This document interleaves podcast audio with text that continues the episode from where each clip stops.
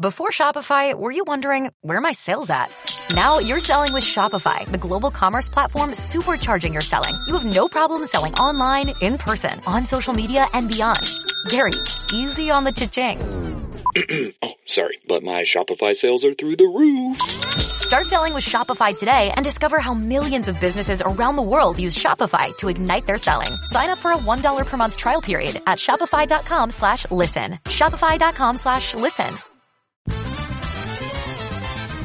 De Cuba y de los cubanos.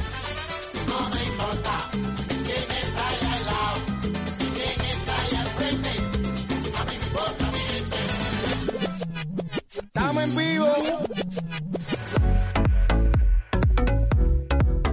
Me voy a quitar el nasobuco para saludarlos desde todas las plataformas digitales de Radio Rebelde. Este es el podcast de Cuba y de los cubanos. Y yo no sé ustedes, pero hay días en los que yo amanezco y me siento como, como una campeona. Y creo que hoy es un día en el que obviamente me he sentido como una campeona desde que me levanté, porque desde que sabía que iba a entrevistar a este hombre que está aquí a mi lado, pues cómo me voy a sentir de una manera diferente si voy a estar al lado de un campeón y nada más y nada menos que de un campeón olímpico. Él es Luis Alberto Horta. Muy, muy buenas tardes para ti, buenos días o buenas noches, en dependencia del lugar de- desde donde nos estén mirando o escuchando. Bienvenido al podcast de Radio Rebelde Horta. Bueno, muy, muy, muy buenas tardes para todos los que estén oyendo o viendo esta entrevista.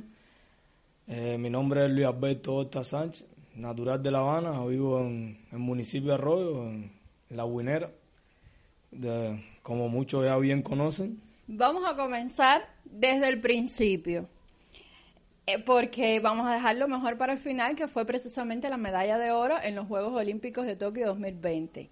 Primero, ¿cuándo llega Horta a la lucha?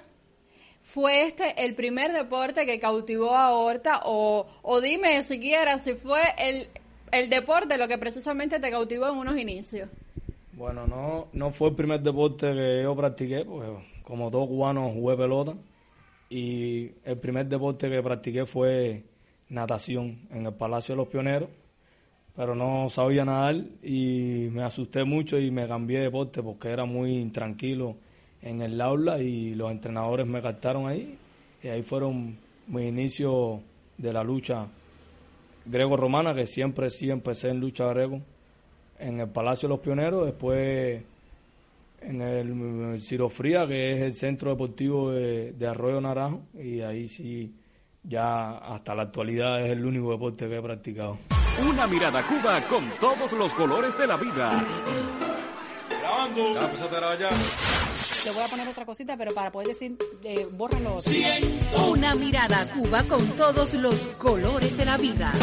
Al ritmo de la De la vida. vida. De Cuba y de los cubanos. Marca estilo de rebelde con aires frescos de modernidad. Marca estilo de rebelde con aires frescos de modernidad. Cuéntanos de esa etapa escolar, ya cuando decidiste que era la lucha grecorromana, lo que realmente llamaba tu atención y lo, en lo que te ibas a enfocar. Cuéntanos cómo fue ese proceso escolar, cómo, cómo fue tu preparación, eh, los profesores, qué, qué tomaste de ellos, qué enseñanza tomaste de ellos. Bueno, eh, empecé, a, como bien le dije, en tercer grado. Fue un proceso un poco difícil porque no era como todos los niños que podían jugar. Tenía que a las cuatro y media terminar la escuela y seguir para el entrenamiento. Y, fue un poco difícil, pero nada, con disciplina fui pasando los años y aprendiendo todos los días cada día más de, de, la, de lo que me enseñaban mis entrenadores y me iba gustando cada vez más y así seguí practicándolo hasta ahora. Nos decías que no eres un niño normal por el hecho de que no podías jugar igual que los otros niños. O sea, no podías dedicarle tanto tiempo al juego, al entretenimiento como otros niños, precisamente porque el deporte necesitaba un mayor esfuerzo. Imagino que en la juventud fue igual, aunque todavía eres joven, no has pasado todavía la etapa, pero en esa etapa de adolescencia donde quieres salir a pasear, donde quieres ir a una discoteca, donde Sí, el que- tiempo es para dedicárselo a una novia quizá, y entonces tú tenías que esforzarte el doble si querías salir. Cuéntame cómo fue. Es que hasta hoy en la actualidad es difícil porque no puedo, en momentos de competencia no puedo salir, no puedo tener, pasar malas noches, no puedo, no, no debo, porque de poder, uno como es mayor de edad puede hacer lo que quiera, pero no debo para poder estar en óptima forma en la competencia y entonces tienes que limitarte a hacer muchas cosas en la calle. Cuando estuve en la adolescencia no debía jugar fútbol para no lastimarme no, y no podía hacer muchas cosas que hubiese hecho un niño normal en su adolescencia y empezando tuve cuatro años jugado, nada más salía los, los fines de semana y eh, me gustaba estar mucho con mi mamá y mis hermanas en la casa, no jugaba porque era bien intranquilo como te digo y bien, bien travieso. Cuando la primaria, ya en la adolescencia fui madurando un poco más, pero era, era muy difícil. Eso mismo te iba a preguntar, si eras un niño disciplinado y cumplías estrictamente lo que te mandaban o si había que educarte y apretarte un poco ahí el horario, tus padres, cómo influyeron tus padres en, tu carrera deportiva. Mis padres no tanto, mi madre como tal fue la que me inculcó todo lo que sea hasta hoy en día, la que me educó. Con los horarios de entrenamiento no tenía problema, porque para eso sí era bien disciplinado, pero en en, en el barrio era complicado. Le di mucho dolor de cabeza a mi mamá cuando chiquito y bueno, ella supo cómo llevarme y gracias a Dios hoy estoy donde estoy. Y así llegamos al 2018 y Luis Alberto Horta gana su primera medalla de oro en los Juegos Centroamericanos. En Barranquilla. Exactamente. ¿Cómo fue esa experiencia? La primera medalla de oro para Horta, eh, vaya, la gloria en su carrera deportiva. Bueno, fue eh, mi primer juego centroamericano que, que iba, tenía muchas expectativas, habían también mucha, mucho compromiso con el equipo y salimos a luchar, salió el resultado y muy contento porque era mi primera medalla internacional y bueno, fue en unos Juegos Centroamericanos y fue la medalla de oro en la final contra el mexicano, si no me equivoco. Sin embargo, me contabas antes de esta entrevista que no fue tu primera competencia internacional. No, no fue. Mi primera competencia internacional fue en el 2017, en un Mundial Sub-23 en Polonia, en la cual perdí en octavo de final, en la primera, en la primera pelea con, con un iraní, el cual perdió después con el que fue campeón Sub-23 y no pude avanzar más y esa fue mi primera competencia internacional que cual aprendí mucho porque eh, me di cuenta que estaba parejo con todos ellos, que el nivel era el mismo, porque lo que se definía, se definía en las peleas eran por pequeños errores y bueno, en esa me tocó perder. Las voces que identifican el patrimonio sonoro de esta isla. Voces. Voces. Rebelde. Buenos días, Gladys. Buenos días al resto del colectivo. Buenas tardes, amigos y amigas. De Houston a La Habana y posiblemente hasta Sevilla. Rebelde La Habana. Refresco bautizado y bien caliente. Y después de comprarlo le cobraron la perga. Después volvió a pedir más refresco y le volvieron a cobrar la perga. Si era con la perga, si ya Pero la tenía. es, es masoquista, ¿no? Bueno, Refresco caliente formas, y además vuelve a comprar. No. Para que usted vea lo que puede el calor. Voces. Voces. Aquí Radio Rebelde. La Habana. Rebelde. Un país. Horda, cuéntame eh, cómo es el proceso de selección de un equipo o de, de un deportista para conformar el equipo Cuba en un deporte determinado, en tu caso la lucha grecorromana. ¿Cómo es? Eh, ¿A qué te tienes que enfrentar? ¿Qué pruebas te hacen? Eh, ¿Cuál es el, el examen que tienes que vencer? Eh, me imagino que sea contra otros compañeros tuyos que, están ahí dando las clases y, los entrenamientos contigo. ¿Y cómo, cómo es eso? ¿Cómo es todo ese proceso? Bueno, eh, la preselección nacional se hace anual, eh, hasta que empezó la COVID se, se hace anual. Todos los años hacen un campeonato nacional, que el campeón es el primer hombre de la división, el que gane esa, esa competencia es el primer hombre de la división. Y entonces ahí, según los entrenamientos y los topes de control que se dan, eh, sacan al que vaya a representar el país para que sea el que mejor en que el que mejor condiciones esté en ese momento y bueno que haya ganado la mayor cantidad de competencia eh, entre nosotros que somos como cinco en la división y entonces tratan de que entre los cinco el que mejor le esté sea el que represente al país a la competencia que se va a ir. ¿Cuán difícil es llevar el deporte y la docencia a la par? Es difícil porque cuando yo estaba en la EIDE entrenaba tres sesiones, entrenaba por la mañana, hacíamos mañanita, entrenaba por la mañana, después tenía ausencia por la tarde y después de la ausencia teníamos entrenamiento. Y es muy difícil porque cuando tú llegas a la, a la ausencia de haberte levantado a las cuatro y media, cinco de la mañana, llegas con sueño y ahí tienes que prestar la atención y por eso que es muy difícil a veces no quedarse dormido en un horario. Así mismo es, yo me imagino. Bueno, pero ya a estas alturas, después que has obtenido todo esto que tenemos aquí, ya sientes que valió la pena todo ese esfuerzo y todavía te falta porque apenas Horta tiene 27 años. O sea, eres muy joven todavía y puedes planificarte eh, retos futuros, pero sientes que valió la pena todo ese esfuerzo en etapa de estudiante. Bueno, desde que yo integré la preselección nacional sentí que valió el esfuerzo porque logré uno de los objetivos que era estar en el equipo nacional y después que uno llega ahí se va trazando metas y, irla logrando es una alegría tremenda ya que todo lo que has hecho no ha sido en vano porque en cualquier competencia que tú que uno represente van rivales que van preparados igual que tú y van con el mismo objetivo y son tres medallas. Bueno, en la lucha son cuatro porque dan dos bronces.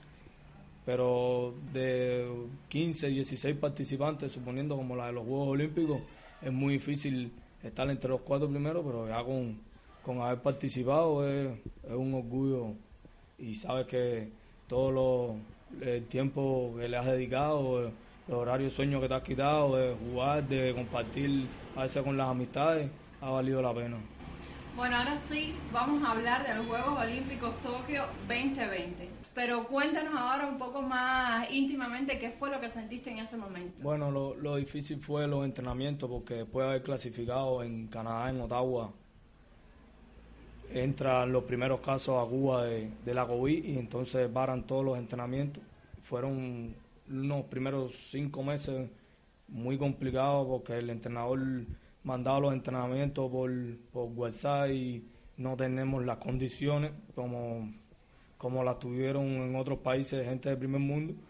Y entonces teníamos que hacer lo que se podía hacer, no sé, correr, hacer unas planchas. Y no, no, no es el entrenamiento que lleva un atleta de alto rendimiento y menos preparándose para una competencia.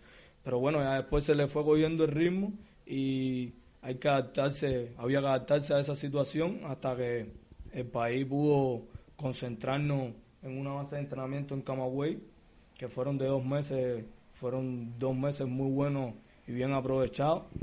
Después vinimos para La Habana, entrenamos aquí y no pudimos participar en dos eventos por el problema de la COVID. Salieron algunos atletas de nosotros con COVID. Se volvió a parar el entrenamiento, pero bueno, ya lo continué más, más específico en la casa y hacía mis entrenamientos individuales y ya después sí nos concentraron en Santi Espíritu, donde hicimos una base de entrenamiento como de 71 días, 72 días, en el cual cuando regresamos a La Habana salimos para Bulgaria a entrenar y ahí entrenamos como dos meses casi, 50 días más o menos, no sé bien la cuenta. Y fueron los eh, lo que hizo el, el de la preparación y bueno, darle las gracias a mis entrenadores y al entrenador principal que era el que llevaba el entrenamiento en específico, que hizo un buen trabajo y que hizo un gran entrenamiento y que pudimos llegar todo en óptima forma a los Juegos Olímpicos, aunque todos no pudieron ganar porque como te dije, se preparan igual. Y fue una competencia difícil, bueno, es una competencia difícil cada vez que se hace y, y se cumplieron los objetivos y yo cumplí con mis objetivos personalmente y muy contento con esa medalla de oro en todo. Yo cuando la gané se lo dije al presidente del Lindel y bueno, al presidente del país que, que me llamó en ese momento terminando la pelea cuando íbamos, cuando iba camino a, a la zona de calentamiento, él hizo una llamada y se lo dije también que la primera medalla de oro se la había quitado a Mijail, ya que él no pudo ser el primer, pero bueno, que sí esperaran que iba a ser la cuarta medalla de oro olímpica de él en esos Juegos Olímpicos. Claro que sí. Y ya que tocaste el tema del mensaje que, que recibiste del presidente, cuéntanos eh, eh, ese, esa primera impresión, ese primer impacto, un el presidente de tu país que tuvo la gentileza, la modestia además de llamarte en el momento en que triunfaste para felicitarte a ti y a tu compañero Mijaín después, un rato más tarde. Bueno, fue una experiencia muy bonita, ya que no me lo esperaba tampoco. Que él estuviera despierto a esas horas viendo la pelea, me imagino que, que a él también le haya sido una noticia muy feliz ya por la situación que vive el país con la pandemia y, lo difícil que se ha hecho el, transcurso para los entrenamientos de, todos los atletas de Cuba y bueno, que llegara la primera medalla de oro de Cuba, creo que él también la disfrutó como yo. Después incluso te invitó a un recorrido por tu, por tu zona natural, por la Huinera. Y recorriste con él eh, este lugar. ¿Y cómo fue ese recorrido? La gente estaba, tus propios vecinos estaban ahí. Ahí fue más tranquilo ya que... estaba, sí, estaba en mi zona de confort, como aquel que se dice. Estaba en mi barrio, estaban mis vecinos, todos. Él me invitó a que lo acompañara a darle un recorrido por ahí, por el, barrio, me puso la medalla, saludó a mi mamá, a mi esposa, a mi niña, a mi hermana y bueno, a todos los vecinos que estaban ahí y lo acompañé a darle un recorrido en, en el barrio hasta que él se tuvo que marchar. Deporte, música, cultura, entretenimiento, la actualidad en primer plano. Rebelde ahora desde múltiples plataformas. Síguenos en www.radiorebelde.cl Facebook, Twitter, Instagram, Google Plus. Otros puntos de contactos con diversos contenidos para compartir. Ahora, ahora. Entonces ahora sí vamos a hablar de tu esposa y de tu hija. ¿Eres padre? Fuiste padre recientemente, incluso en el momento de la competencia, apenas dos meses tenía la bebé, es una niña. Cuéntanos también de cómo ha sido eh, esa experiencia que estás iniciando ahora como padre. Bueno, pero fue muy bonito ya que tuve el placer de cuando ella nació estar aquí en Cuba. Me fui al otro día, pero la vi nacer.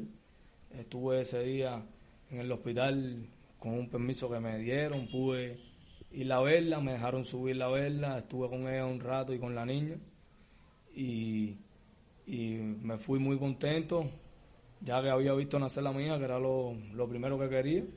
Después vinimos de nuevo a Cuba y y le pedí al presidente del Linde que, que por favor si ya me había traído aquí a Cuba que me dejara ver a mi hija aunque sea unas horas para poder y se hizo otro esfuerzo y me trajo me trajeron aquí a la casa porque nos tenían concentrado todo para no coger eh, ningún contagio de coronavirus. Y entonces ellos me trajeron aquí a la casa pude ver a mi hija y ya después sí salimos para para la base de entrenamiento. Y de ahí fuimos para Japón y fue una fuerza extra mi niña y el apoyo que me da la mamá, ya que yo no estoy con ella todo el día y ella se queda aquí sola y me da fuerza. Y eso me dio mucha fuerza allá en, en Japón para poder alcanzar esa medalla.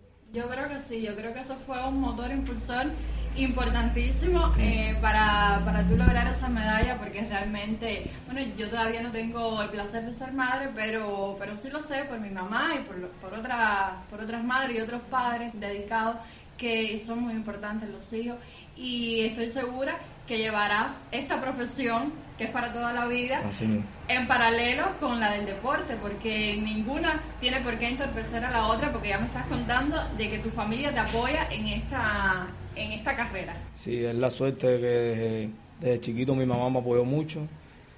En lo que yo hacía, ella me apoyaba, aunque no sabía nada de lucha, ahora sabe un poquito. Mi hermana me apoyó mucho también, porque cuando yo tenía que ir a los lugares, ella iba conmigo, me acompañaba, me cuidaba las cosas. Y es más chiquita que yo, pero bueno, ella me apoyaba bastante y ahora mi esposa me, da, me, apoya mucho, ella habla conmigo y bueno, yo hablo con ella cuando tengo problemas en el entrenamiento, que no me salen las cosas o cuando tengo otros problemas y ella me da fuerza y me dice, no, todo va a salir bien y ella sabía que yo le había dicho que, que yo iba a ir a los Juegos Olímpicos y que iba a ir por una medalla. Y ya cuando estuve ahí le dije que, que iba a coger la medalla de oro en esa final.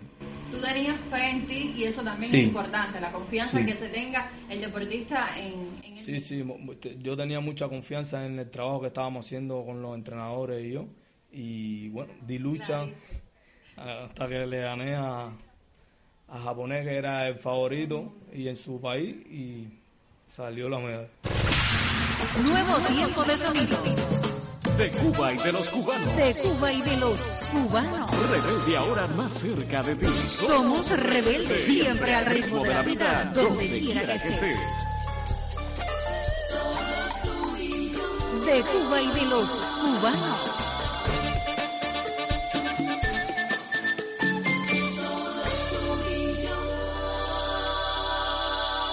De Cuba, y de los cubanos. Ahora sí quisiera, porque nos pueden estar viendo jóvenes, jóvenes deportistas, niños, no sé, de cualquier edad, y quizás se quieran inclinar por, la, por, por, por el deporte, o quizás ya estén en el deporte y quieran inclinarse hacia la lucha, o no tengan definido una inclinación todavía hacia, hacia algún deporte. Un mensaje que le quieras enviar a esos muchachos para que sigan tu ejemplo, el ejemplo de todos los deportistas, qué es lo que necesitan para ser buenos deportistas. Bueno, lo primero que hay que hacer es ser disciplinado, hacer caso a todo lo que digan los entrenadores y tener fe, entrenar y sacrificarse, que al final la vida te premia por algún lado, a lo mejor es ganando un oro olímpico, pero a lo mejor es teniendo otras cosas, porque no todo el mundo puede ser campeón olímpico, como bien te dije al principio, pero sí siempre te va a premiar por algún lado. Si tú haces las cosas con disciplina, te sacrificas, eh, eh, haces caso a lo que te dicen y te vas trazando tus metas, al final sale el resultado. Te agradezco una vez más por el esfuerzo que has hecho en, en ser entrevistado, ya que nos decías que, que te cohibes un poco de eso. Yo soy Yaiselín Palmatejas y nos vemos en un próximo encuentro. De Cuba y de los cubanos.